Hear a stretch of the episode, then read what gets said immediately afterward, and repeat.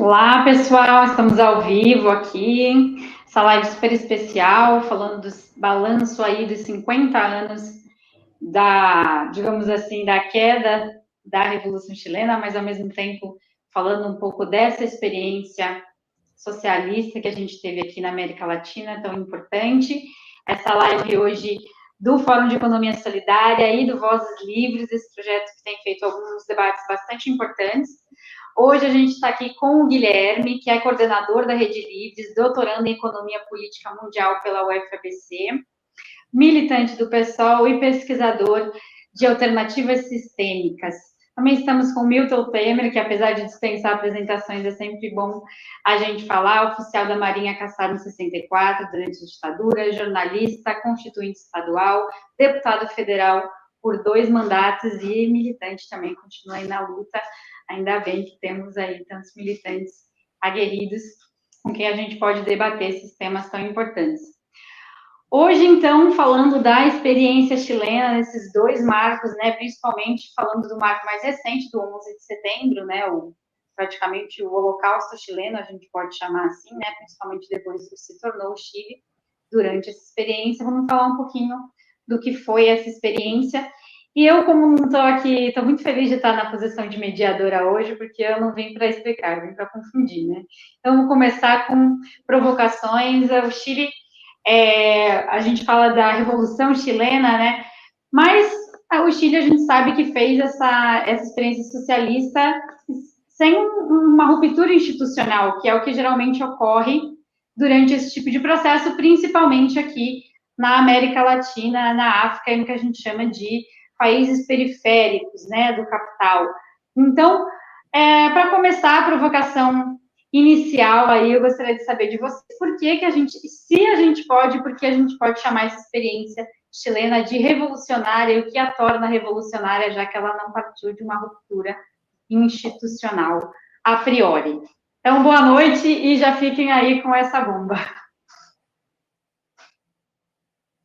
É para mim? Pode abrir, Newton. Milton, depois eu, eu entrei. Bom, qual o legado da Revolução Chilena? É um balanço complexo, porque é uma série de virtudes e uma série de questões que nós ainda não soubemos resolver como forças de esquerda. É... O que houve no Chile foi uma experiência, não foi um raio em céu azul.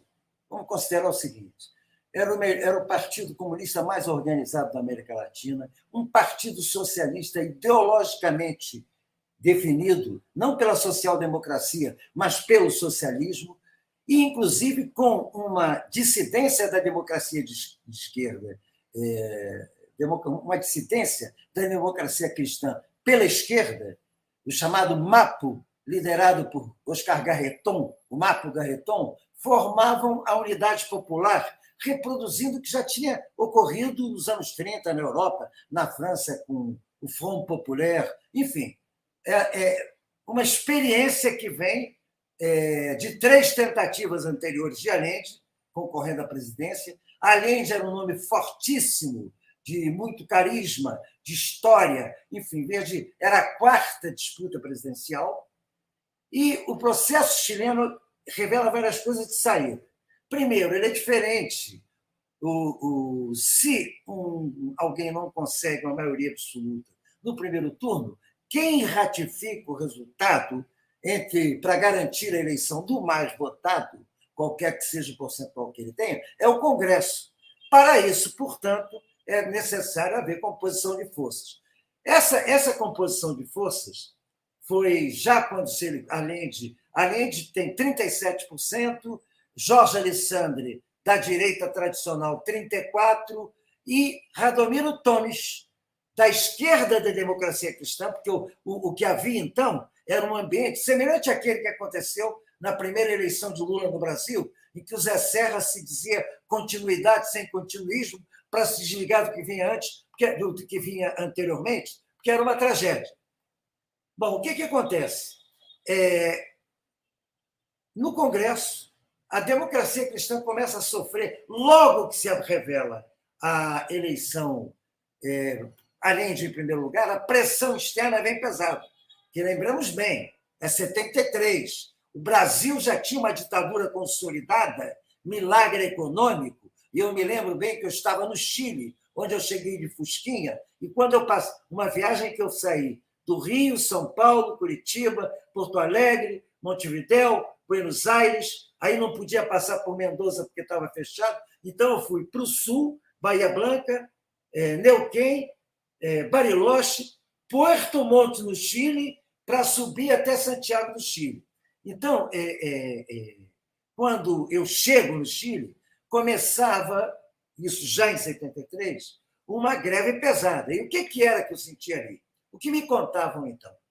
Havia uma cisão na democracia cristã favorável a Allende, mas havia uma tradição da democracia cristã anticomunista que tendia a apoiar Jorge Alessandri numa manobra que faria Jorge Alessandri é, presidente no lugar de Allende e Alessandri renunciaria logo a seguir, promovendo uma nova eleição onde haveria um candidato unificado da, digamos, do centro-direita para enfrentar Allende e garantir uma vitória em primeiro turno.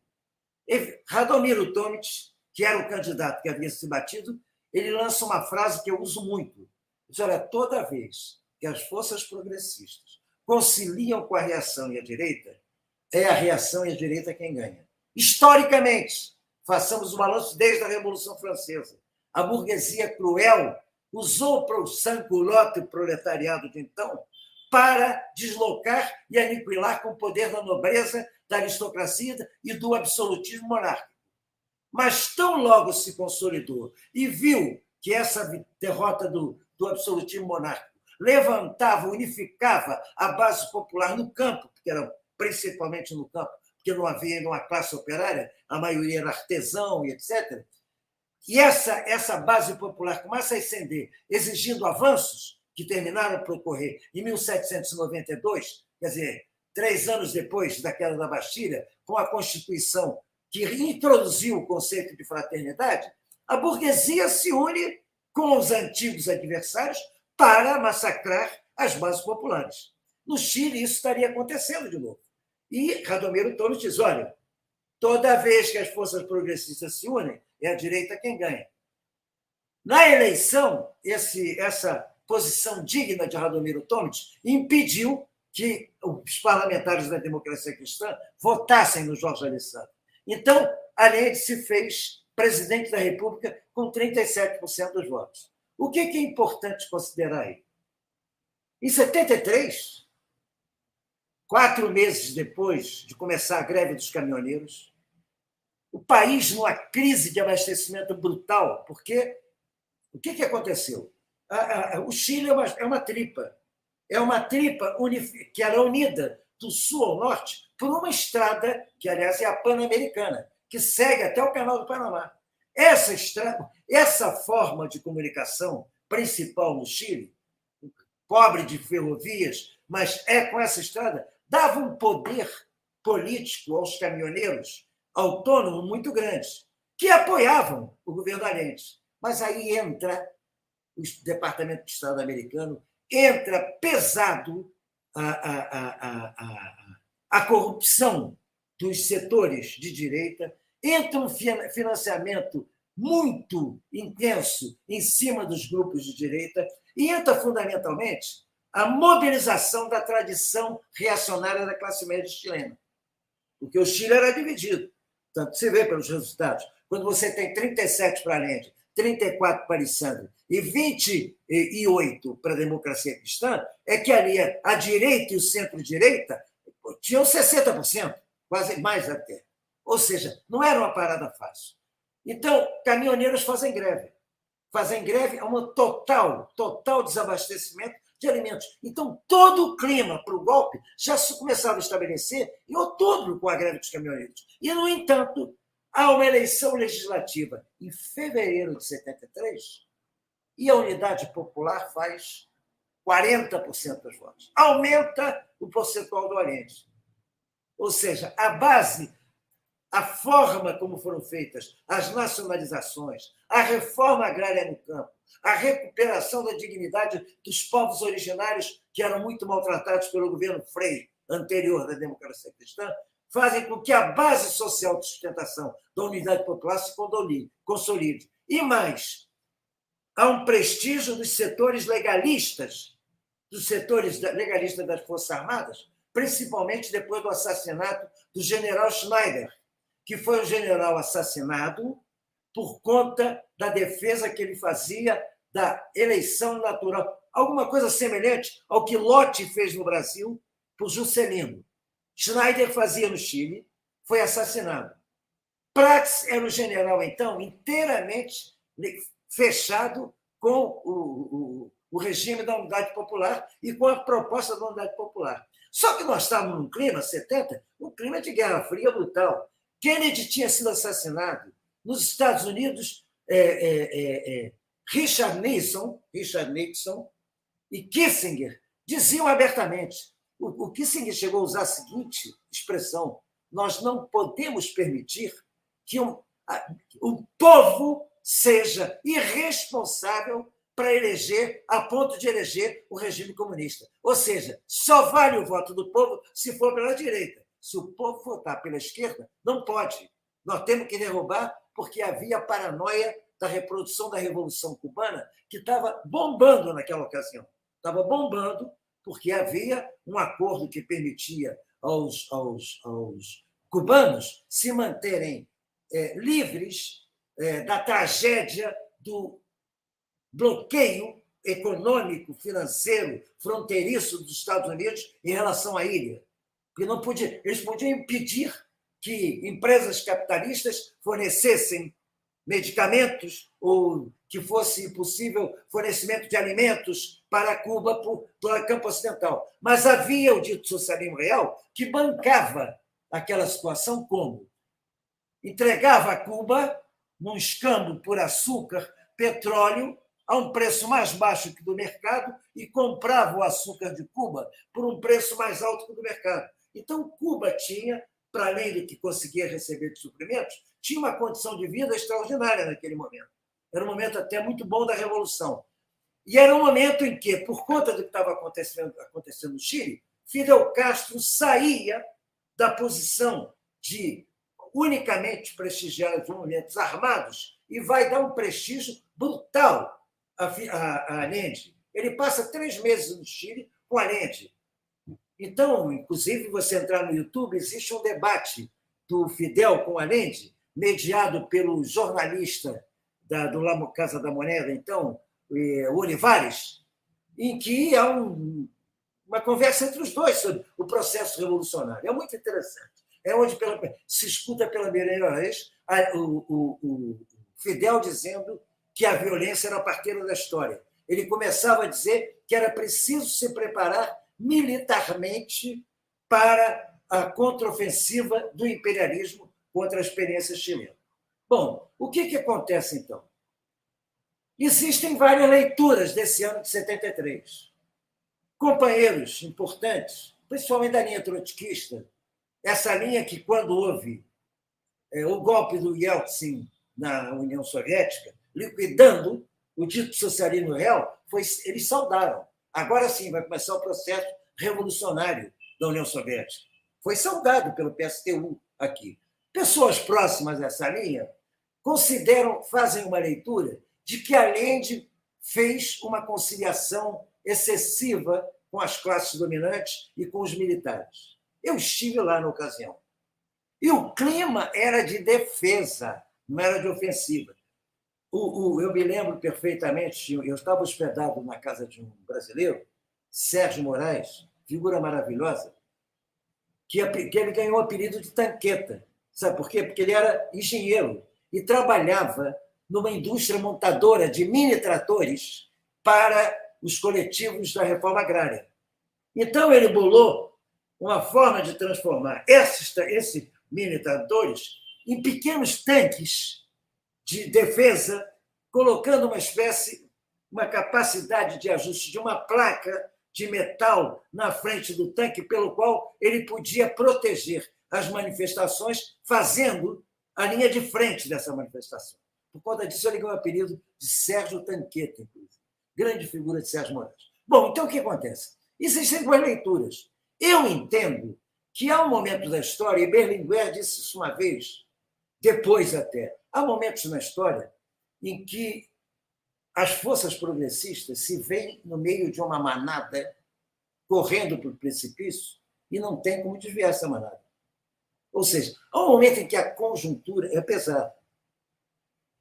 Todo o contexto internacional, tirando o campo socialista, era absolutamente é, é, é, não, das, não dos povos, mas os governos não viam com bons olhos aquilo que estava acontecendo. Havia um câmpora na Argentina favorável, mas como o câmpora estava favorável a Salvador Allende, Perón veio rapidamente da Espanha para tirar o câmpora da presidência, assumir ele a presidência num caráter de dar o caráter conservador ao peronismo, que afastou, inclusive, aquele apoio que é, é, Câmpora o vice de Perón, o seu representante na ausência dele, tinha dado a posse de Allende. Só, aliás, a posse de Allende, de presidente de, de países exteriores, só tinha o, o, o, de Cuba, esqueci o nome dele, o representante de Cuba, não era Fidel, era o presidente do Congresso, e o Câmpora, para vocês sentirem qual era o clima que estava em volta do Chile. Não era brincadeira. Então, objetivamente, havia uma discussão séria. Aí que eu digo o legado qual é. Era possível, para você ter uma ideia, eu estava no Chile ainda, quando uma das manifestações pesadas da direita era um bairro, o bairro alto de, de Santiago, chamado Previdência. Lá morava a grande burguesia. E a grande burguesia organizou uma manifestação agressiva. Isso aí, eu estava no começo de 73, de apoio à greve dos caminhoneiros.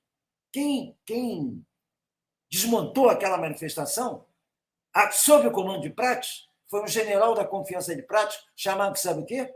Pinochet. Pinochet, meses antes, tinha sido o principal responsável pela desmontagem da manifestação do bairro burguês de Coimbra. Então, quando chega a reta final, Pinochet está no grupo de confiança de Prates para garantir a legalidade. E se mostra algo parecido com o que foi a Mauri Cruel aqui no Brasil, que era compadre de João Goulart, e até a véspera do golpe, ficou esperando para que lado vai, é para esse lado que eu vou, e traiu Jango na véspera do golpe.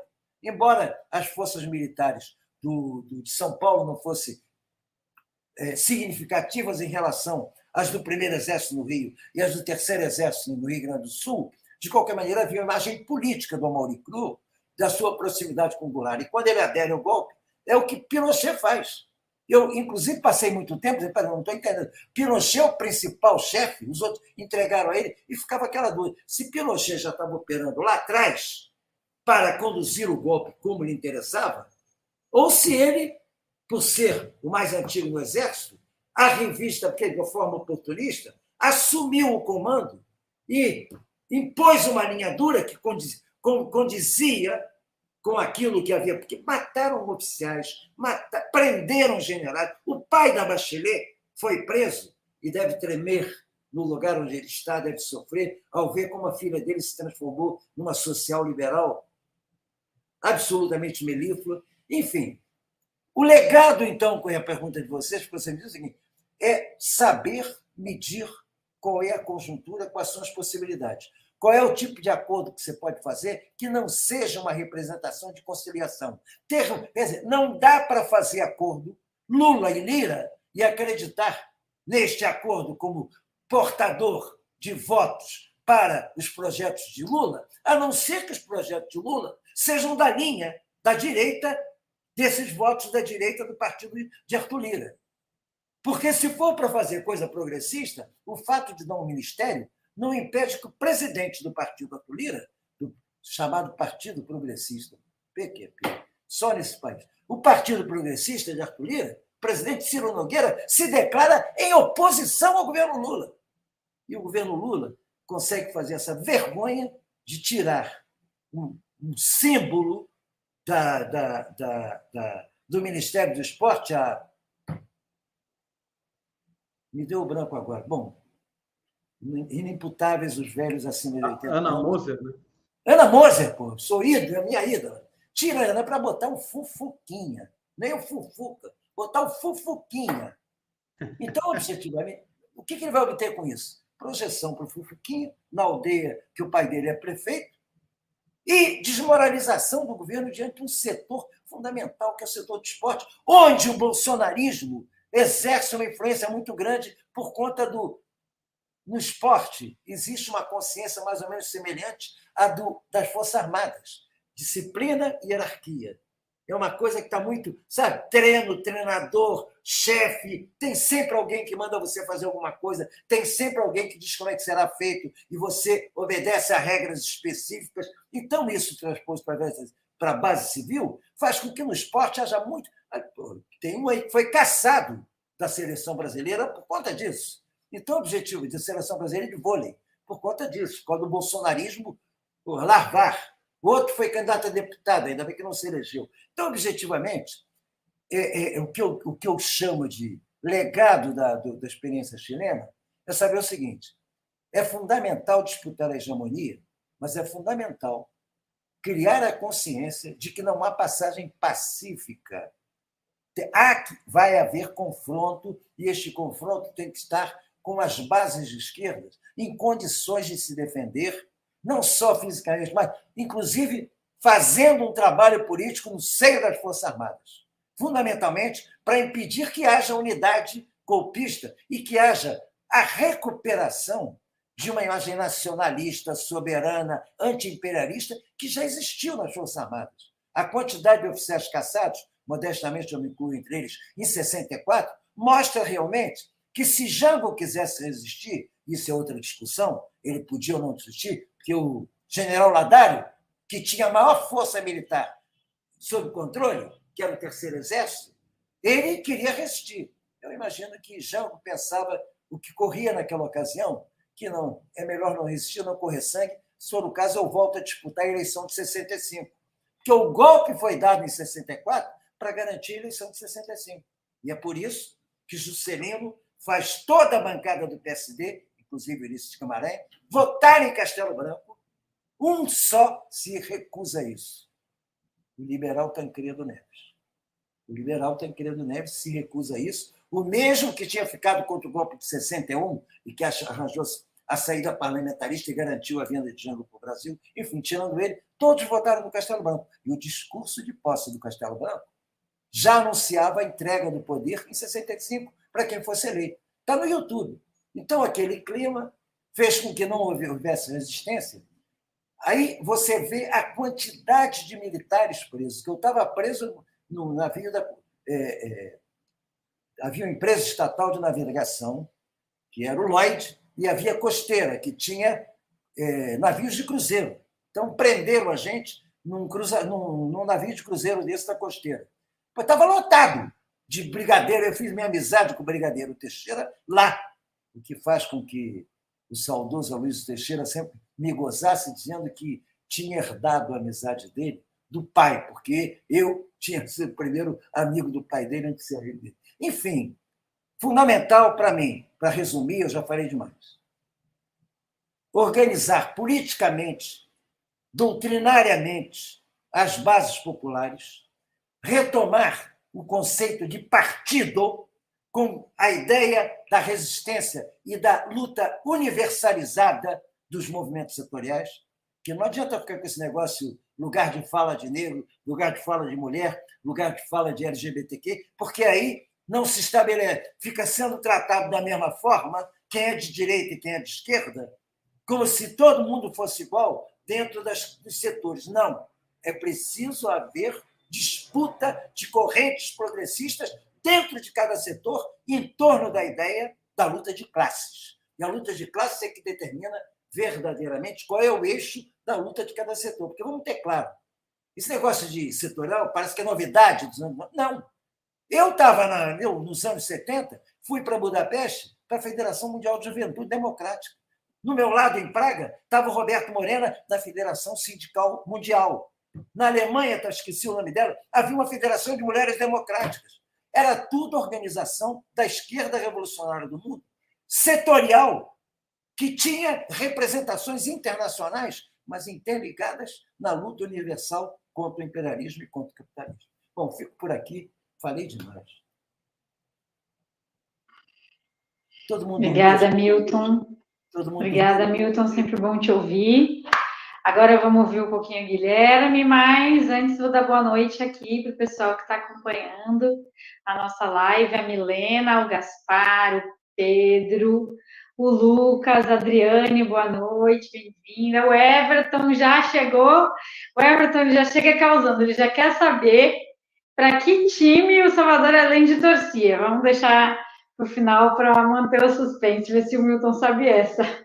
Boa noite, Vitor, Ronita, Newton, Rodrigues aqui também com a gente. Alciele, bem-vinda, Romeu. Pessoal, boa noite. Então, vamos acompanhando aí a live e agora eu vou dar a palavra para o Guilherme para ver se ele compra um pouquinho essa briga também. E vamos ouvir um pouquinho que ele pensa da experiência chilena e também relacionada aí com tudo que o Milton trouxe do que o momento que a gente está vivendo agora. Tem algumas semelhanças em algumas partes, né? A fração social que estava vivendo no Chile naquele momento, período de recessão, a vitória apertada do Allende, né? Um, um, 1,5% praticamente, e as, as alianças que foram feitas depois, como é que você sustentou esse esse, essa vitória, que é uma vitória que quase uma vitória derrotada, né? Então você precisa dar sustentação para essa vitória depois. E de que forma você dá sustentação para essa vitória, eu acho que é uma coisa que a gente pode questionar também sobre o que aconteceu no Brasil, não só agora, mas para quem que a gente se volta para fortalecer a nossa a nossa luta. Então, jogar essa bomba no colo do Guilherme também, temos tem outra provocação depois, aguardem que eu vou querer saber. Vamos para a treta os três. Valeu, Aline. É bacana estar aqui contigo hoje e também estar com o camarada Milton, né? A gente que é, milita aí junto de alguma forma, constrói a resistência e a alternativa no dia a dia. Milton, um camarada aí tão importante na luta brasileira, muito bacana que a gente estava discutindo ali já nos bastidores que, o contato dele com a experiência da Revolução Chilena, né? E a Revolução Chilena ela, ela diz muito sobre diz muito sobre nós enquanto esquerda ainda, né? Ela ainda manda muitas mensagens. Eu diria que tem uma ligação muito grande, inclusive para nós que construímos o PSOL, né? A ideia do socialismo e liberdade foi algo muito claro nessa experiência socialista, apesar de todas as suas limitações, é, mas principalmente pelas suas virtudes, né? É, então, é, eu, eu acho que, parafraseando um pouco a Joana Salem aqui, ela, ela, uma especialista na questão da reforma agrária chilena e cubana, ela geralmente traz a Violeta Parra para falar dessa experiência, né? Que tem um trecho de uma música dela que diz sobre distinguir dita de quebranto, né? A felicidade daquilo que nos quebra por dentro. Então, a Revolução Chinesa ela tem um pouco de felicidade profunda, né? Ontem eu estava vendo o documentário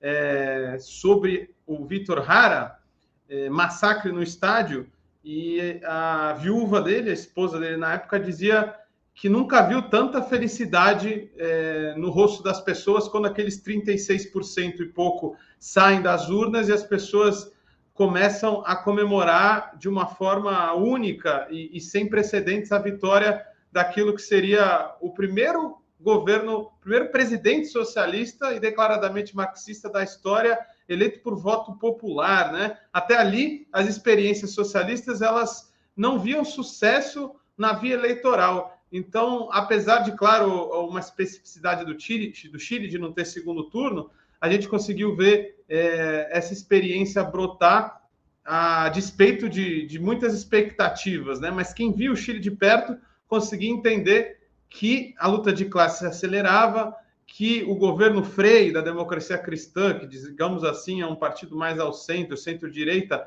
é, não tinha tido capacidade de responder aos problemas chilenos e assim a unidade popular, que foi um que mostra também uma grande habilidade do Allende e daqueles atores de estarem juntos na hora certa, mostra como foi importante aquela união das esquerdas para aquela vitória histórica que daria é, ali os primeiros passos em três anos fabulosos de criatividade e de uma experiência radicalmente democrática, né? Então, eu, eu queria trazer algumas provocações nesse sentido, né? Queria dizer que uma das contribuições da via chilena ao socialismo, via democrática ao socialismo, a despeito de todas as críticas que a gente pode fazer das limitações de dizer que uma via democrática é possível, é, eu queria virar de cabeça para baixo uma pergunta que a gente faz. Geralmente a gente traz o debate da esquerda dizendo quais são as condições ou como, o que fazer para conseguir uma ruptura com o sistema vigente seja ele político ou econômico. Então, muitas das nossas teorizações elas se dão em como trazer uma ruptura, são visões rupturistas com o sistema do capitalismo, seja ele político ou econômico. A via chilena ao socialismo, ela coloca ao contrário essa pergunta e ela faz uma pergunta desde o primeiro dia é, onde essa coalizão ganhou as eleições, que é o que fazer para levar ao máximo a legalidade burguesa e as instituições burguesas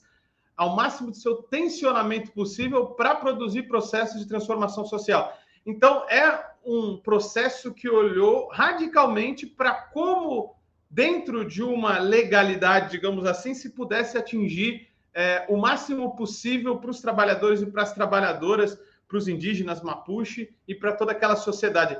E qual que é a importância disso? É, porque geralmente se coloca a conjuntura como um escape, né? Então a correlação de forças é que guiaria a um, um programa de governo, principalmente hoje, a gente ouve muito isso, né? Mas a via chilena ao socialismo olhou como ver essa conjuntura e como transformá-la para poder avançar e não é, no, é, mitigar os avanços que a direita estava fazendo, ou se for transpor para hoje, que é sempre complicado, né? Como dirimir o neoliberalismo e não como avançar. A, a, experiência chilena ela tem essa virtude.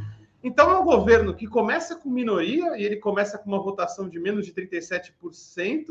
Então é um governo que já começa frágil do ponto de vista institucional, mas nem por isso ele deixou de fazer um debate de hegemonia de consciência na sociedade chilena. E a despeito de toda a aceleração da crise que a gente vê, que apesar do ano 70 ao, ao ano 71, ali 1971, ter avançado a economia chilena, chilena com uma inflação relativamente controlada, um crescimento da economia ali e dos salários muito expressivo, é, no, no ano 72 a crise começa a acontecer e a CIA, os Estados Unidos vão para cima num processo imperialista de destabilização, né? O Henry Kissinger, junto com os dirigentes estadunidenses, estavam ali é, decididos a fazer a economia chilena gritar.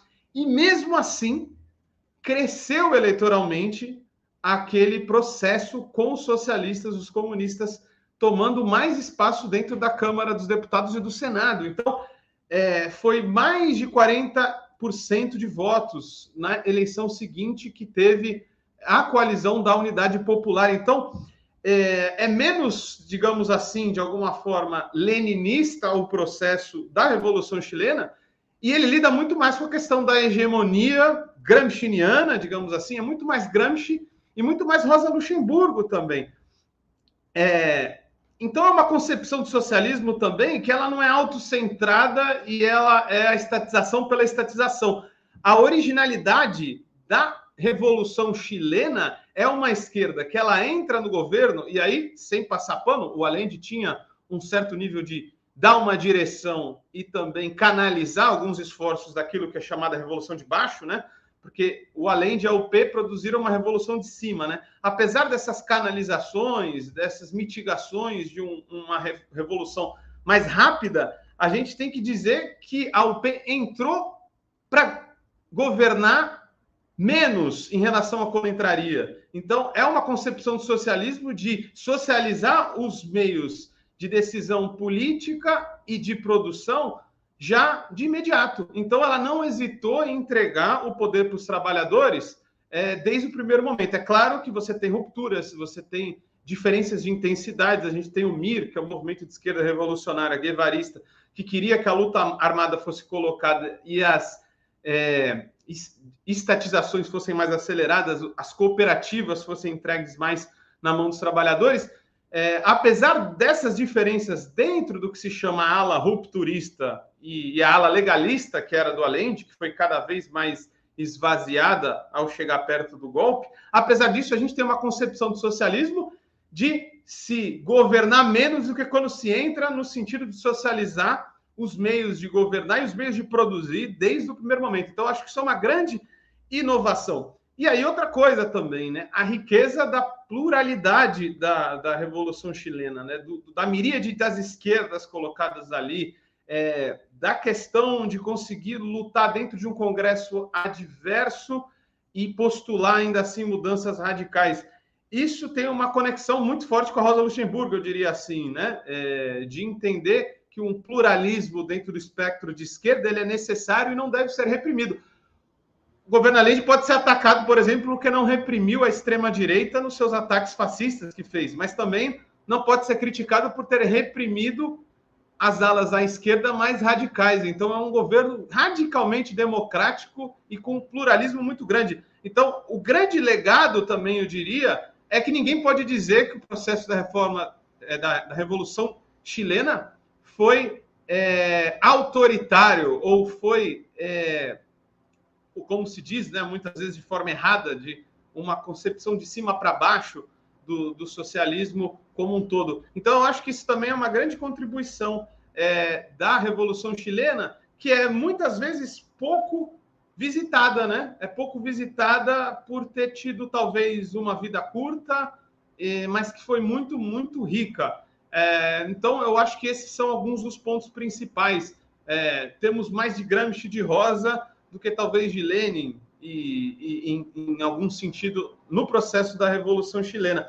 E aí eu diria, ainda do aspecto político, mostrar que as pactuações e, em alguma medida, as conciliações que sim houve por parte do Além da UP, elas foram para avançar e não para entregar é, direitos sociais dos trabalhadores. Eu acho que isso é muito interessante, porque hoje a gente vê uma discussão e que ela não é, é exclusiva do Brasil, ela pode ter, ser vista no Siriza, como foi na Grécia, pode ser vista no Podemos, como foi na Espanha, que achar na conjuntura uma, uma desculpa para entregar direitos ou não fazer aquele, não executar ou tentar executar aquele projeto pelos quais as esquerdas foram eleitas. Então, a esquerda chilena da UP ali tem esse mérito de colocar a cabo aquele projeto, a despeito das intensidades e divergências dentro daquele bloco que estava no poder, porque era assim uma revolução, os trabalhadores estavam no poder. Ele colocou a cabo um programa e, como diz o Allende em um dos seus últimos discursos na fase final na ONU, nós estatizamos o cobre com minoria parlamentar. Nós fizemos os cordões industriais com minoria parlamentar.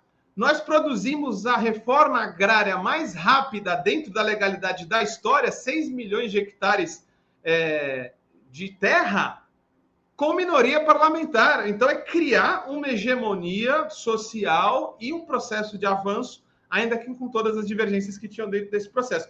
E aí, é, para não me estender muito nessa primeira fala, eu queria só citar quatro pontos da, da questão da autogestão e da questão de o Estado é importante, talvez como o Paul Singer dizia, né? Precisamos de um Estado é, fortemente redistributivo e uma economia mais autogestionária pelos trabalhadores. Né? O Paul Singer falava que esse era o socialismo possível, né? Desde os anos 80 ele falava isso.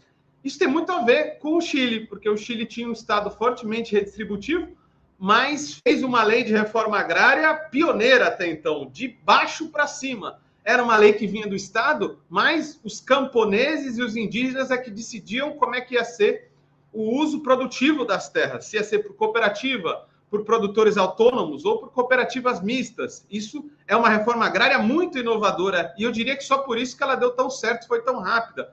Uma das reformas urbanas mais rápidas de todas, a gente viu. Só para vocês terem uma noção, eu acabei anotando por aqui, é, tinha meio milhão de pessoas ocupando terras em Santiago em 1972.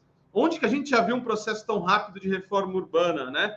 A, gente viu também as JAPs, que foram as juntas de alimentação e controle de preços, que depois queria falar um pouco mais delas, mas elas se expandiram e foram mais de duas mil, dois mil equipamentos cooperativos e associativos da sociedade civil para enfrentar o problema da fome e dos desabastecimentos. E isso é muito incrível. Onde que a gente viu 2 mil aparelhos e mais de mil deles só na área central do Chile, como uma forma de redistribuir alimentos para um, um país que estava sofrendo um ataque imperialista. E aí, por último, mas não menos importante, a gente tem a internet do Allende, que era a internet socialista do Allende, que tinha uma concepção de colocar os trabalhadores no poder e não alçar num lugar de burocracia iluminada os engenheiros. Então, foi trazido um engenheiro da computação britânica para pensar isso, e vários ali trabalhadores de uma dita classe média mais intelectualizada trabalharam numa internet socialista que entrou, sim, um pouco em, em funcionamento, que ela olhava para o aparato produtivo industrial do Chile para ver quais eram as necessidades da população para fazer com que algumas indústrias produzissem mais ou fossem mais eficientes, ou ver aquelas estradas que estavam sofrendo lockout para escapar por outras. Então,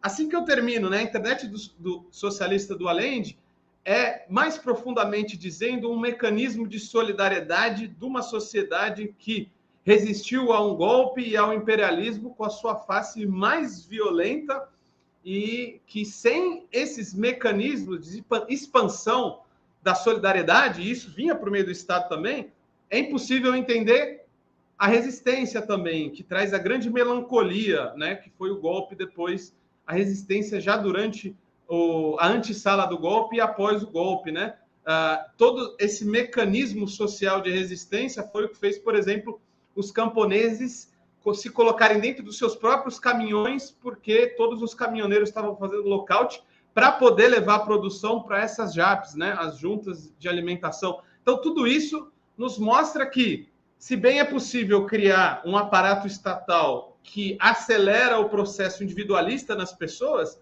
é também possível criar um sistema político e políticas públicas, digamos bem assim, entre aspas, que acelerem a solidariedade entre as pessoas.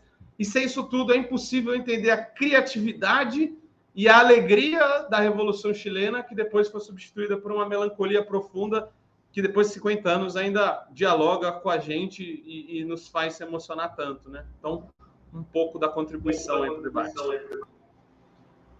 Obrigada, Guilherme. É, acho que você respondeu um pouquinho da pergunta do Lucas, que era sobre as juntas de abastecimento. Ele queria falar um pouco também de como a gente poderia usar essa experiência no Brasil. Boa noite, Lucas. Tudo bem com você? Além disso, temos a pergunta do Pedrinho, perguntando se a gente, se o Milton acha, principalmente, que a gente que seria uma saída para a nova esquerda, essa via chilena, né? Para as novas esquerdas aí, eu acho que a experiência que a gente teve na América Latina recentemente. E o Newton também perguntando se o Lula, ao ceder parte do governo ao Centrão, estaria repetindo o governo Lula, os erros do governo Lula, e se a gente correria o risco de mudanças estruturais e ainda sofrer com impeachment a partir disso.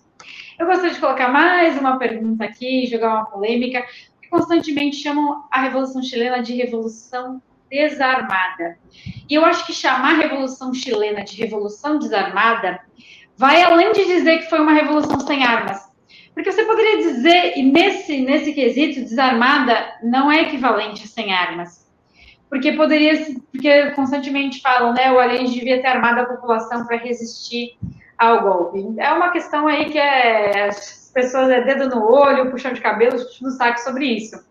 Mas a questão é, me preocupa que o desarmada vá além de sem armas. Será que Desarmada não quer dizer indefesa, e aí a gente entra nas debilidades do que seria essa revolução, e aí me coloca uma questão que talvez tenha a ver com as questões, provavelmente tem a ver com as questões que foram colocadas aí pela, pelas pessoas, de o governo Lula, talvez, ou os governos de esquerda deixarem a população desarmada, e isso vai além de estar sem armas em defesa em vários momentos. A gente viu uma desarticulação de movimentos sociais, sindicais, aí, inclusive nos governos de esquerda, né? Então, eu acho que fica o um questionamento aí para a gente. Gostaria que vocês falassem. Vou passar para o Milton, que tem um tempo mais apertado primeiro, para falar de é, como as, se a gente conseguir chegar a essa via institucional com poderes para fazer intervenções na economia, como o Guilherme disse, que inclusive melhorem a vida das pessoas e, de certa forma, intervenham nessas questões, para não deixar tudo na mão invisível, não, nada invisível do mercado, mas de como não deixar a população desarmada diante dessa ruptura através de uma via institucional. Então, só isso daí para vocês debaterem. Milton, vou passar para você, que eu sei que seu tempo é menor. Essa questão do. Vamos, ter, vamos estabelecer um, um parâmetro.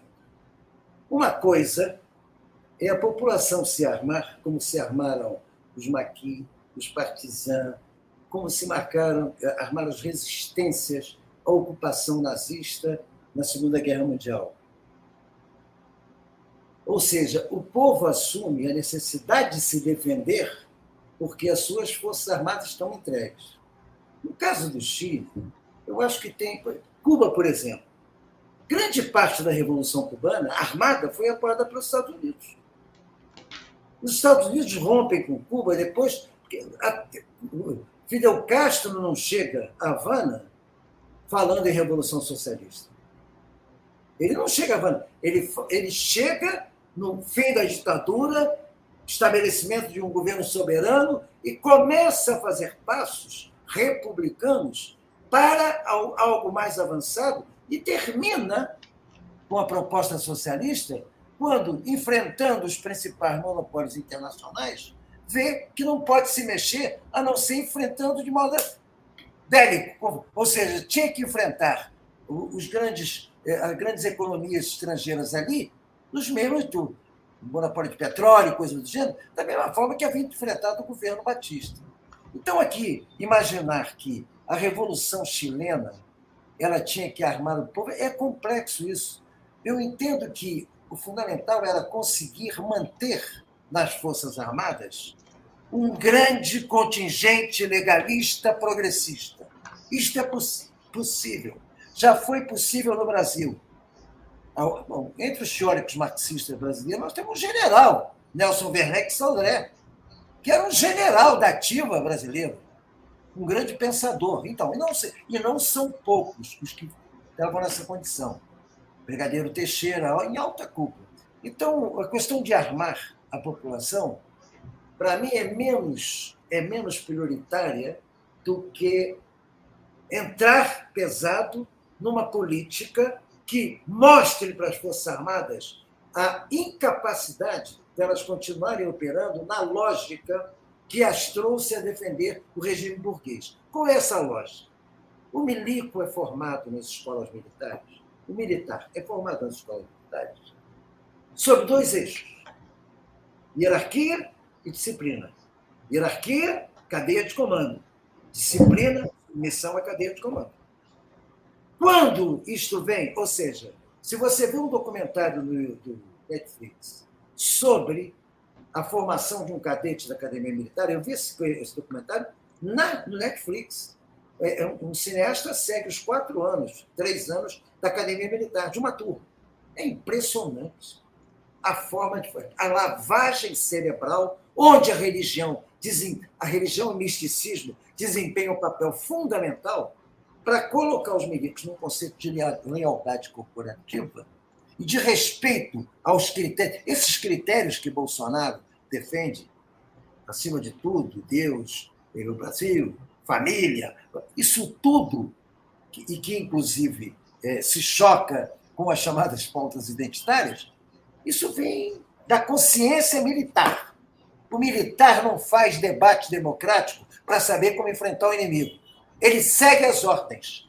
Ele está lá para fazer a guerra e seguir as ordens do general, do coronel, tenente-coronel, até o seu comandante de companhia, ele tem que seguir, porque se não seguir, ele é submetido a conselho militar e até a fuzilamento por traição.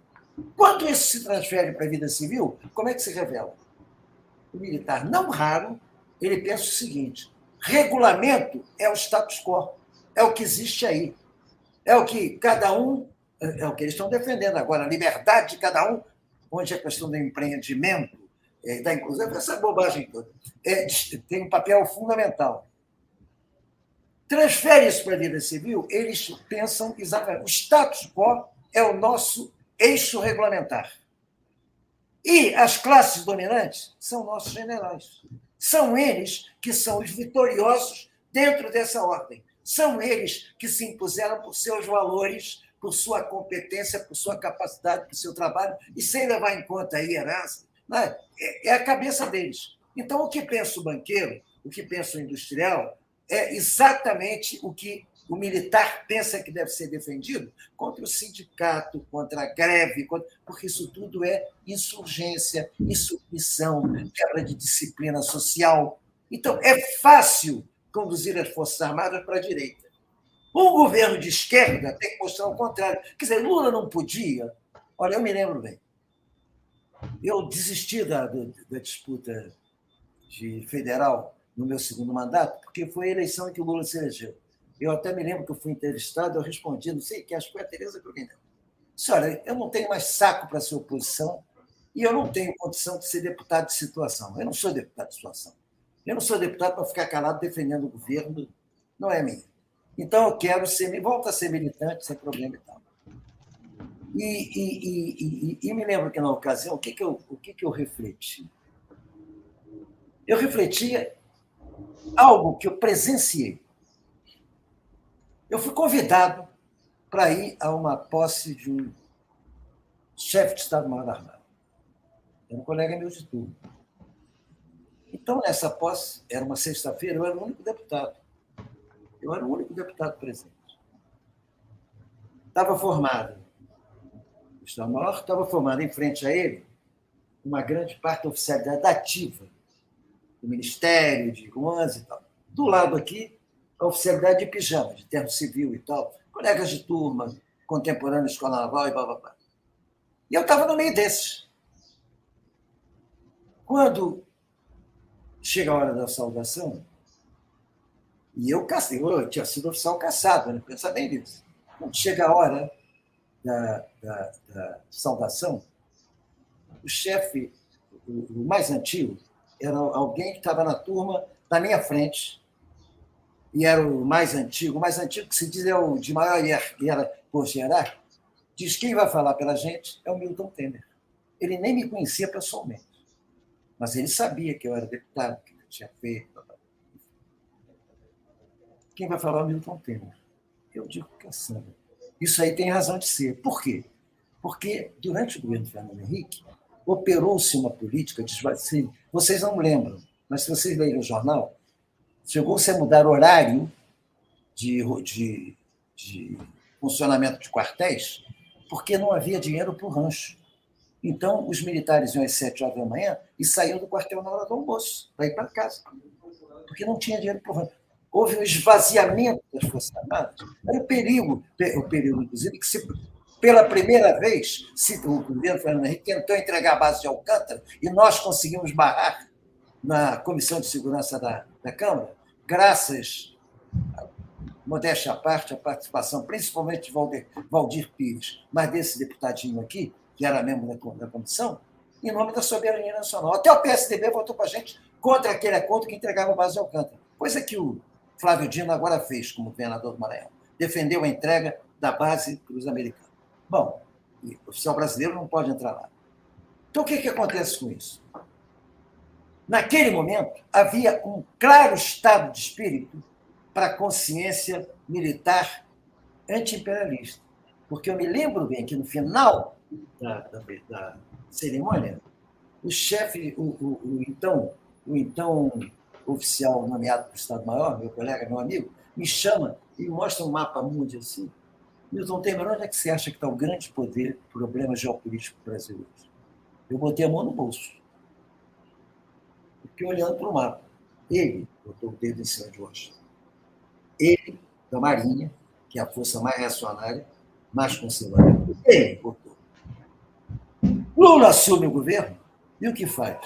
Ao invés de explorar a recuperação das Forças Armadas com uma visão progressista de defesa da, não só da soberania nacional, das estatais, como riqueza pública, etc., se inscreve para fazer o papel sujo que o Bush não queria fazer no Haiti e manda nossos generais, os atuais generais, para comandarem comandarem, comandarem, comandarem tropa, comandarem tropa do Brasil no Haiti. Que foi, digamos assim, a escola de repressão a favelas mais eficiente que pode ser feita em relação ao exército brasileiro que nunca tinha feito repressão em favela e que passou a fazer ali, tanto que veio fazer intervenção no Rio de Janeiro, no lugar da Polícia Militar. O que, que eu quero dizer com isso? Lula, ao invés de aproveitar isso, foi para uma política errada que eu vejo, do ponto de vista, inclusive, da política internacional. Ele estava fazendo média diante do Bush, fazendo o jogo sujo do Bush no Haiti, para defender uma participação permanente do Brasil no Conselho de Segurança da ONU. Ora, Bolas, o governo de esquerda tem que defender o fim do Conselho de Segurança. Porque o que é o Conselho de Segurança da ONU? O Conselho de Segurança da ONU é um grupo de potências capitalistas que tem o poder, uma delas, de vetar uma decisão consensual da Assembleia Geral. Ou seja, Estados Unidos, Rússia, né, tem o poder de vetar qualquer decisão da Assembleia Geral. Quem sofre isso é o povo palestino, diante das mais de 200 resoluções condenando as atrocidades eh, cometidas pelo exército sionista de ocupação da Palestina, mais de 200 eh, denúncias de, que nunca foram sancionadas porque tinham o veto dos Estados Unidos e de mais umas três ou quatro ilhas que os Estados Unidos controlavam. Nem Israel, porque não estava no conselho, não precisava votar. Os Estados Unidos votavam.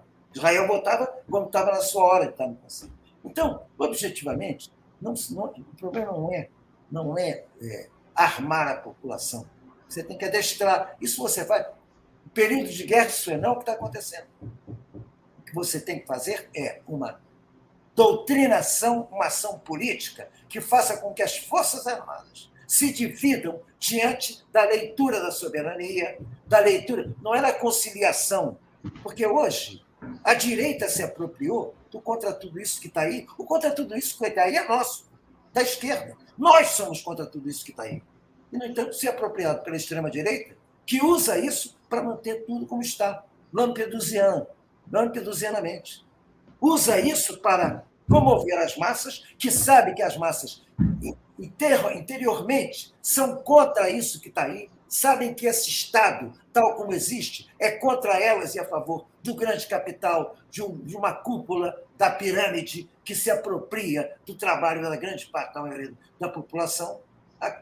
O povo sabe disso. E aí a direita se apropria, enquanto nós ficamos preocupados, nossos candidatos, inclusive, a fazer discursos que a, o centro aceite, para poder ampliar para o centro. Não amplia para o centro e ainda perde na esquerda, como aconteceu com o Freixo aqui no Rio de Janeiro. Como aconteceu com o Freixo aqui no Rio de Janeiro, que se entregou a essa lógica boba, brutal, foi Partido Socialista, dizer, não temos que fazer um discurso, discursos amplos. Quem ganha é a direita. Você tem que ter honestidade de proposta e mostrar claramente, aproveitar campanhas eleitorais para doutrinar a população, explicando por que, que o regime capitalista é intrinsecamente perverso, provocador de desigualdades, provocador de exploração do trabalho, que é assalto à força de trabalho. Você tem que mostrar isso na campanha, não ter medo de dizer isso. Quando você tem um problema, sobra da esquerda brasileira, não. Isso é um problema que toda a esquerda do mundo que entrou por essa lógica, eu, não, eu, eu só não pego da coisa do Guilherme, a leitura gramsciana, porque a leitura gramsciana é, ela é muito datada. Quando você coloca nos dias de hoje, ela tem muito cara de conciliação de classe. Entendeu? Porque foi uhum. isso que foi feito no Partido Comunista Francês, Partido Comunista Italiano, Partido Comunista Espanhol, se entregaram. Se entregaram. O Partido Comunista Italiano se suicidou. O Partido Comunista Francês ainda existe precariamente porque todo o partido radical, que primeiro, ao se entregar uma aliança com os socialistas do Jaez de Mitterrand se amesquinhou, entrou na lógica dos outros e perdeu a sua legitimidade de combate, o que lhe dava força, até então, de ser muito mais forte, inclusive, do que o Partido Socialista. Bom, então é esse o quadro que eu digo. O problema não está em armar a revolução, está em defender, não é só defender, ficar no imobilismo, no imobilismo de defesa contra o fascismo, para não fazer nenhuma reforma estrutural. Não tem que fazer reforma estrutural e mostrar que a reforma estrutural é a forma exatamente de conseguir com que o crescimento seja não só do interesse do grande capital, como foi no Chile, mas também da população, principalmente da população, para que a população passe a defender este regime. E a população tem entre eles soldados, oficiais que têm famílias na vida civil, que tem irmã professora, que tem irmão médico, que tem irmã dentista. Então, objetivamente, é não ter medo de. A melhor forma de armar a população é conscientizá-la.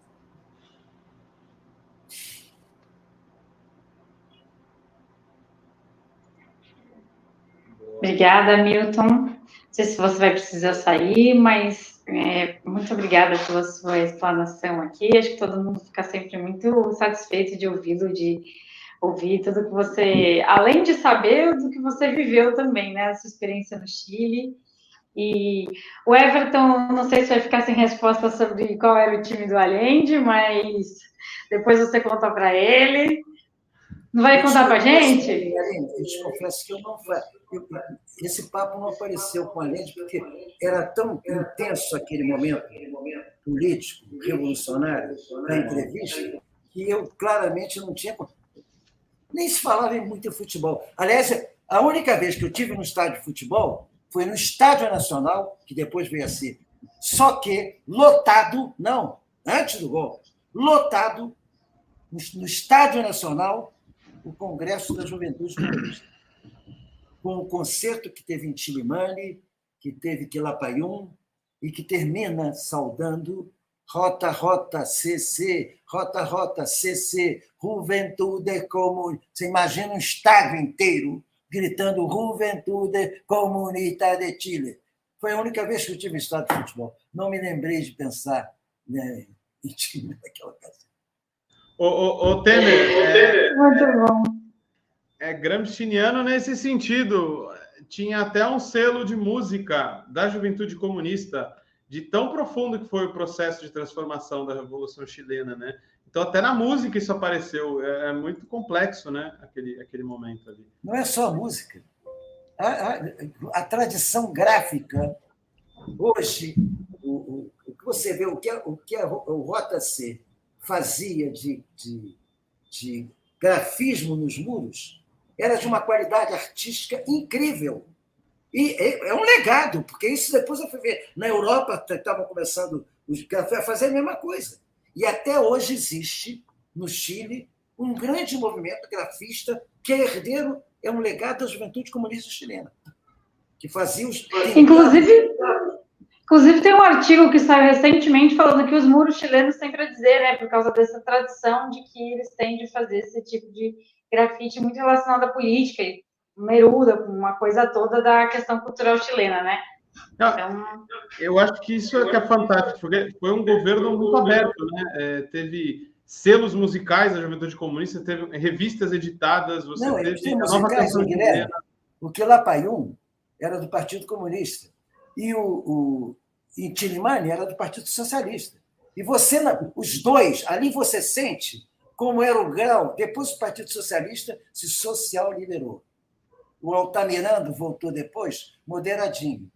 Mas Altamirano era mais radical, muito mais radical do que Corvalã e, e, e, e a própria a secretária-geral da Juventude Comunista. Bom, não interessa. O mais radical era o Altamirano, que era muito próximo do MIR. O partido só tem um momento, inclusive, que na Unidade Popular, a Unidade Popular era o PC, a, o Partido Socialista e o Mapo Garreton.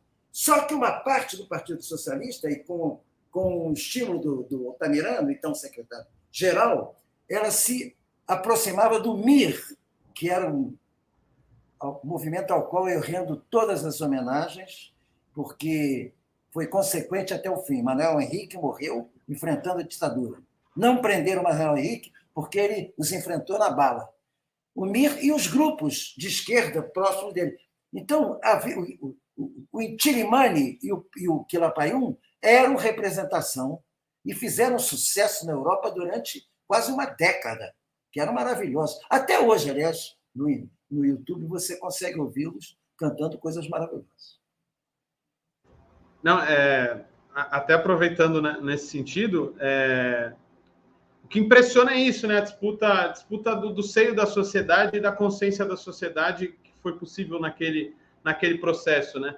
Quando eu falei, por exemplo, das JAPs, que eram as juntas de abastecimento, é, chegou a ter mais de 2 mil no, no, país, como eu disse, e elas eram formadas entre 7 e 9 pessoas, entre líderes de bairro, é, pessoas dos partidos que estavam ali enraizados, e era um nível de organização social, você imagina, né? O, esta, o, o Estado sitiado, o imperialismo avançando, e, e lendo alguns artigos, a gente vê o nível de organização no bairro que tinha ali, né? Imagina, é, às vezes chegava a menos do que o suficiente de quilo de frango. Eles ou fracionavam e dividiam para o bairro inteiro, ou entregavam para uma semana para um setor do bairro, para a semana para outro setor do bairro. Então, é também uma forma de, de, reprodução da vida que a esquerda se perdeu. Acho que isso estava presente na esquerda chilena, isso estava presente, por exemplo, nos Panteras Negras. a própria esquerda chilena atual, inclusive, saiu disso muito. Não tem aquela. A esquerda chilena hoje, o Partido Comunista Chileno não tem nada a ver com o Partido Comunista Chileno do tempo da Unidade Popular. Tem um prefeito genial, que eu esqueci o nome dele agora. É, o. Lembra? É um prefeito genial, que é considerado o melhor prefeito do Chile, que, aliás, disputou uma prévia com o Boris. E o Boris, pela amplitude tal, ganhou, levou. Falei, não, para ganhar, do, ganhar da direita tem que fazer aliança com o centro e o Boris é melhor. O cara era. Radue, né? Radue, Daniel Radue, eu acho que é isso. Exatamente. Esse cara é genial. Ele deu uma entrevista, deve estar no YouTube, se vocês entrarem no Opera Mundi, porque o Breno Altman fez uma entrevista com ele sensacional. E o cara fala do que é o poder popular no nível municipal. Não é o socialismo no município. Isso não existe. Mas o que era o poder popular. É muito interessante. Então, o que, que é? Qual é, qual é o, o, a questão fundamental que a gente tem que considerar. Porque quando você mostra isso das JAPs, etc., como é que perderam? Você tem, não tem ideia do que, que era a ação da mídia, da mídia, televisão, rádio, os jornais todos, e no Chile se lia jornais. Não é só o El Mercúrio, não. Eram os jornais, é, os tabloides. Era um massacre permanente de lavagem cerebral. Eu vi os, os, os comerciantes, os comerciantes de lojas de rua autônomos, que em princípio estavam aliados com. Eles foram, em função do desabastecimento, começaram eles a sabotar também, levados por essa lavagem cerebral, de que iam tomar a loja deles, estatizar. Você não tem ideia do que, que os Estados Unidos julgaram ali.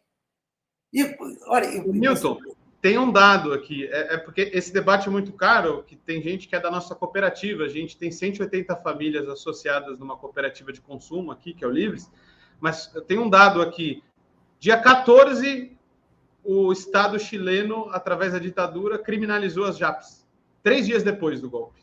É, claro, claro, é.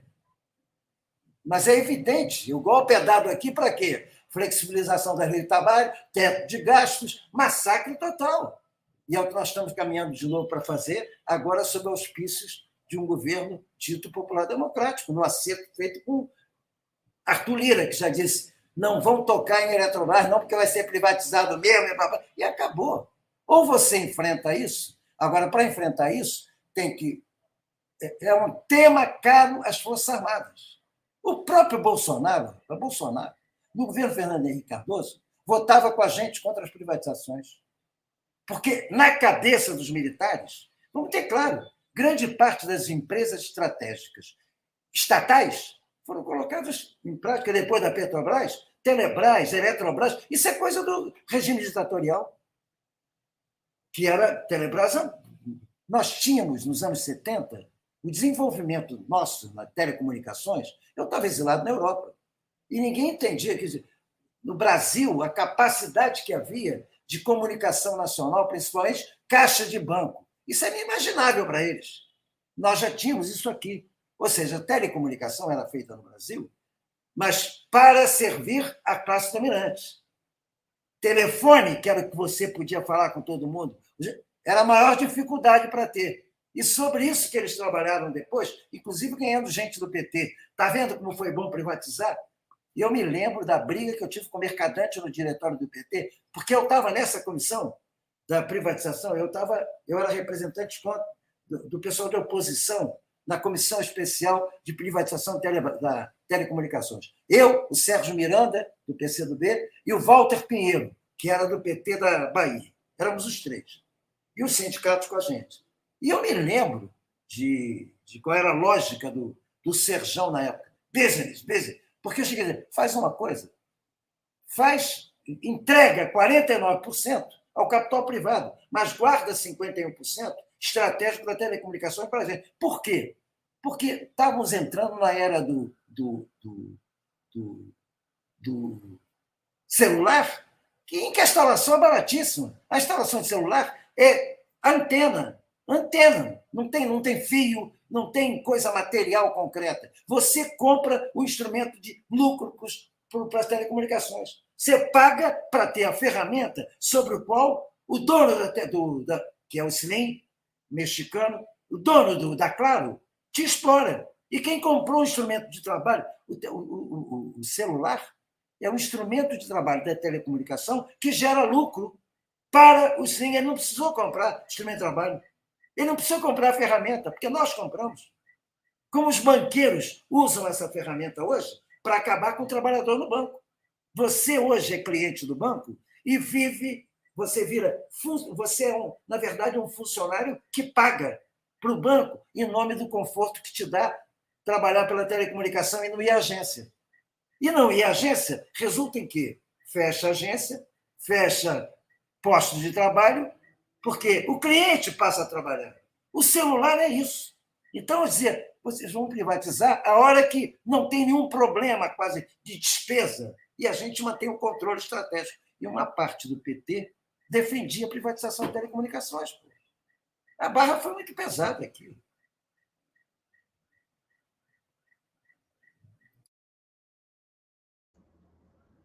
É... Aline, não adianta, eu não sei qual era o clube do Aliens.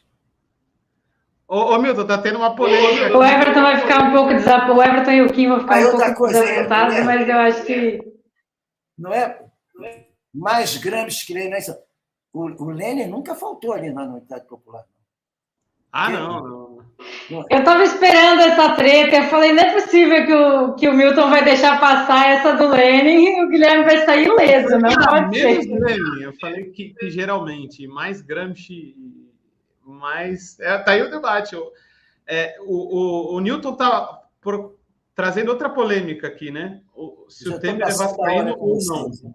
O, o Esse Newton velho tem hora para tomar remédio, que eu para manter esses BTs, eu tenho que tomar remédio, tenho hora para isso, tenho hora para tomar sopa de legumes de noite, eu tenho, não preciso usar bengala, mas tenho que tomar uma série de cuidados que vocês, com essa energia, entendeu? O tempo que eu tinha o cabelo como o teu, Aline, porque eu já tive cabelão, ainda podia me dar o luxo de coisa. Então, vamos, eu acho que eu já cansei quem está seguindo essa. Já falei demais. O Guilherme deu uma aula aí, e eu acho que nós estamos muito bem entregues. O pessoal da Baixada está muito bem entregue a essa forma como ele conduziu o raciocínio dele. Boa. Line, acho que eu vou fazer uma breve fala aqui, aí você, ou você quer. Tem mais algum comentário? Mais algum comentário? Não, eu acho que a gente falou sobre o principal. Eu acho que uma pergunta final, e que foi muito bem colocada, do Romeu, é que seria possível uma experiência como essa hoje na América Latina, e eu acho que a gente encerra com. Temos esperança de, uma, de, um, de um movimento parecido aqui no Brasil. Não que vocês pensam sobre isso, eu acho que já podem encaminhar para as considerações finais, os dois, pensando quais as nossas perspectivas, perspectivas agora como uma esquerda latino-americana e talvez uma uma possibilidade de uma revolução como essa e quais as nossas perspectivas. Pô, vou tentar ser rápido. Dando uma notícia, Guilherme, dando uma notícia, que eu estou vendo aqui na televisão do lado. A Ana Moser foi embora de Brasília, não passou o cargo nem conversou com o Lula. Ou seja, que o Lula pare para refletir e ver o que, que ele ganha apertando a Ana Moser e colocando fufuquinha no lugar. Vai lá. Não estou nem se falando mais, que coisa feia. Considerações finais, vai, Guilherme.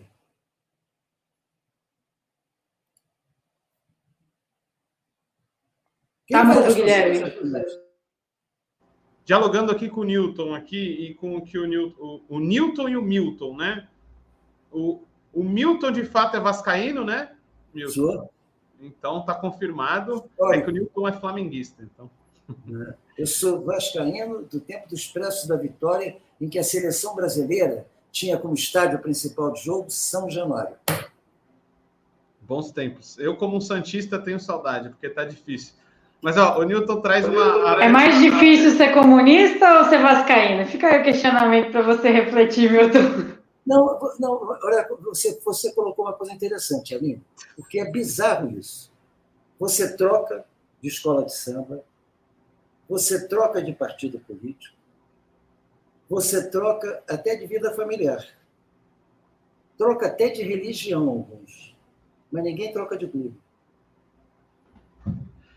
Todo mundo é, tem um clube da infância. Já reparou? Todo mundo tem um clube. Eu não consigo. E eu fico até hoje nervoso. Sabe qual é a tática? Como o Vasco está na pior, eu resolvi fazer o seguinte: eu prefiro não ver os jogos, porque aí eu não pego afeto pelos jogadores, não fico com peninha deles e não sofro tanto. Porque eu não dormia. Quando as primeiras idas para a segunda divisão me custavam noites de insônia, de sofrimento. Hoje não. Eu uso a mesma tática. Eu parei de ver futebol porque eu começava a sofrer. Aí eu falava, não, vou parar de acompanhar, vou só ver jogo aleatório assim, senão eu vou sofrer demais. Gente, eu vou mudar de assunto porque eu sou santista, tá? E tá difícil ser santista. Então, tá na hora, do, tá, tá, tá na hora da declaração final, né? Você ainda quer. Vamos lá. Vou não, encaminhar agora. Assim, não, que eu quero, eu quero terminar com você agradecendo. Guilherme, Aline, o Kim, quando esteve aqui, vocês que nos acompanharam com perguntas e observações. Dizer que eu fico, cada vez que eu participo de algo assim com vocês, jovens, me dá uma revitalizada, eu fico feliz da vida, faz um bem enorme, principalmente com o nível do debate que a gente fez aqui. Não foi pouca coisa. A intervenção do Guilherme, para mim, foi brilhante. Agora, eu queria dizer o seguinte: o que eu diria, Milton, então qual é a saída que você vê diante desse. Para mim, só tem uma saída nós estamos no regime presidencialista e o Brasil é um país que só é unitário, se você olhar, existe muito menos diferença entre a Colômbia e a Venezuela do que entre o Pará e São Paulo. Por conta disso, um processo revolucionário no Brasil tem muitas dificuldades. Você diz o seguinte: qual é o tema? Por que, que eu não acredito? Não há processo insurrecional no Brasil, não há processo sequer para greve geral, a não ser na sequência de alguma coisa muito maior que aconteceu. Porque nada une os interesses regionais. O gaúcho do Pampa tem muito pouco a ver com o extrativista da Amazônia e muito pouco a ver com o operário da área urbana do ABC. São coisas diferentes, são mundos diferentes. Então, eu entendo assim: qual é o único momento em que todo o Brasil pensa em modelo de sociedade. É a campanha da presidencial. A campanha presidencial é o momento em que você discute qual é o Brasil que você quer. Lamentavelmente, por conta de uma distorção absoluta, esse debate não é conduzido no mesmo nível para as, os, as câmaras e Assembleia para a Câmara e para a Assembleia Legislativa, por causa do, dos famigerados teto e, e, e piso de representação. Então, a despeito de ter um Senado, na Câmara existe o critério. Ou seja, o Senado representa as unidades da federação. A Câmara representa o povo brasileiro. Então, nós devíamos lutar por uma reforma eleitoral na qual o voto nacional fosse instituído. O que é o voto nacional? É aquele que a Câmara diz a cada cidadão um voto. Ou você faz uma proporcionalidade dos deputados de acordo com a população dos estados, sem piso e sem teto, que aí é o povo votando diretamente, ou você faz lista nacional. E a partir daí é que nós podemos pensar num processo que junte Gramsci e Lenin pela via institucional, disputando para Ah, mas a gente elege presidente de esquerda. Elege. Elegemos Lula. O Lula foi eleito num processo cujo último congresso do PT, antes das eleições e antes da Carta aos Brasileiros, Congresso de Recife, tinha no seu primeiro parágrafo o desmonte do modelo neoliberal. O Lula chegou ao governo, chegou ao governo, a primeira providência que ele toma é aumentar as limitações impostas pelo Pedro Malan. Ou seja, o, o, a, todos os, os dados fundamentais de ajuste estabelecido na linha do neoliberalismo do Fernando Henrique. Então, objetivamente, nós precisamos eleger um presidente que não traia.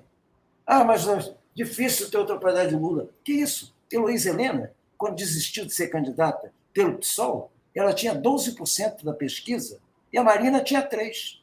Quando ela apoiou a Marina e a Marina estourou a boca do balão, começou a campanha com 3%. Porque as convenceram a Luísa que ela ganharia a eleição do Senado em Alagoas. E eu, que era próximo a ela, fiz todo o possível para tirá-la daquela fria. Então, objetivamente, eu entendo que o nosso caminho está muito na luta por reformas estruturais, não só tributária, mas inclusive uma reforma eleitoral que restabeleça aquilo que está na Constituição, de a cada cidadão um voto, liquidando aquilo que foi feito por conta do parlamentarismo, que é o teto e o, o teto e o piso por Estado. Então, para você ter ideia, esse negócio do piso, tem deputado. Na minha, na minha legislatura, tinha deputado federal com menos voto do que vereador de Caxias. Ele não representava o povo brasileiro. Mas o critério de piso garantindo oito, oito deputados em determinados estados, estabelecendo teto limite, num, fazia com que o voto do Rio de Janeiro e de São Paulo fossem absolutamente desvalorizados. Um eleitor acriano no Acre tinha um voto, eu fiz essa conta, tinha um voto dele mais poderoso 15 vezes do que o eleitor acriano que votasse no Rio de Janeiro, por conta dessa desproporcionalidade. Bom, eu digo a você o seguinte: não podemos desanimar. É um momento que a direita está forte, mas é também um momento em que defender um partido como o PSOL, defender um partido de classe, defender o caráter anticapitalista em todos os sentidos, fazer com que as lutas setoriais fundamentais, antirracistas, antimisóginas, anti-LGBT, se concentrem no entendimento que é um por todos e todos por um. Não é cada um por si. Cada um por si, ninguém ganha.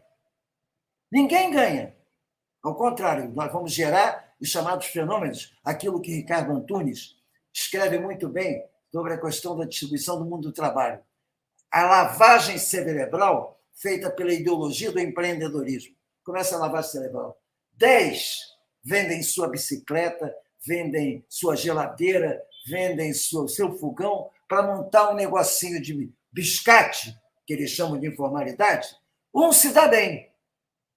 Sobre esse um que se dá bem, a TV Globo faz uma matéria maravilhosa do sucesso. Os nove que quebraram a cara passaram a ser indigentes, que a TV Globo trata como sem-teto, que tem que ser tirado do centro da cidade.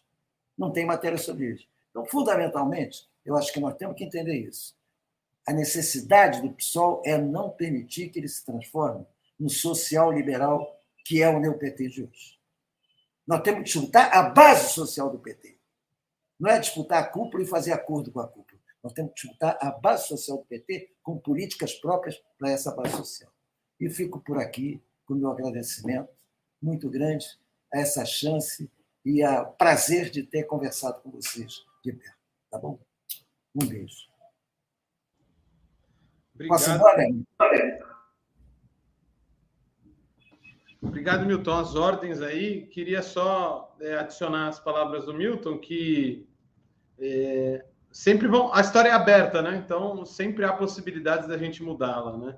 Isso estava na fala do Allende no seu último discurso. Então, ainda havia uma esperança revolucionária na mudança, mesmo em meio a gritos, tiros e bombardeio ainda poder, a gente pode sentir ali uma grande mensagem que, para a juventude até de hoje, ela dialoga, né?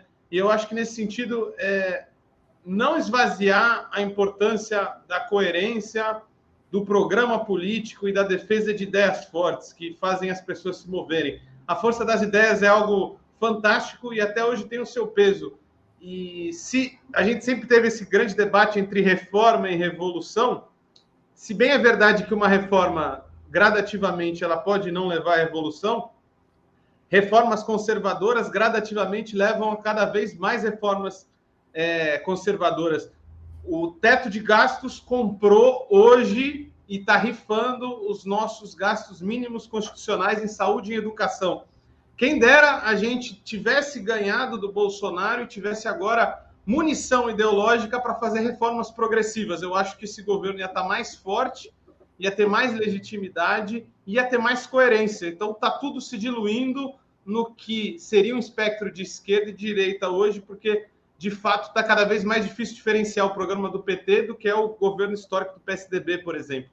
Então, é, a nosso programa e o nosso horizonte de transformação é o que nos caracteriza, caracteriza enquanto esquerda. Então, perder isso é muito grave. Então, é, respondendo um pouco o Newton, eu acho que é isso que tem mais a ver com a gente hoje sobre a grande mensagem da UP, da Unidade Popular e da Revolução Chilena. As ideias movem pessoas e elas moveram nos anos 70 e podem mover hoje. Agora, diluir a gente e misturar a gente com ideias que são antagônicas só faz a gente regredir e, pelo contrário, virar um deserto de ideias seria algo muito ruim que pode acontecer aqui no Brasil de hoje. Então, o que eu tenho a dizer é que eu sou muito feliz de ter vocês por perto e viva a revolução. Estamos aqui para criar novas conjunturas. Governos também servem para criar novas correlações de forças e não só para sofrê-las, né? O Alende e a UP provam muito bem isso. De um aspecto minoritário, as ideias podem te trazer para um tamanho cada vez maior na sociedade. Bom, gente, quero agradecer também. Boa noite a todo mundo que participou, ficou aqui até agora. Obrigada, Milton. Obrigada, Guilherme. O Aline disse, né? A história é nossa e a fazem os povos, então acho que a gente já está fazendo isso com livres. Valeu, Aline. Valeu, mestre. Aqui. Todos, todos, vocês precisarem, todas as vezes me chamem que eu gostei de estar com tá? Grande abraço. Sempre devia ter falado isso. Tchau, gente. Obrigada. Até a próxima, então. Um abraço fraterno e um eco salve aí para vocês. Ah, é assim.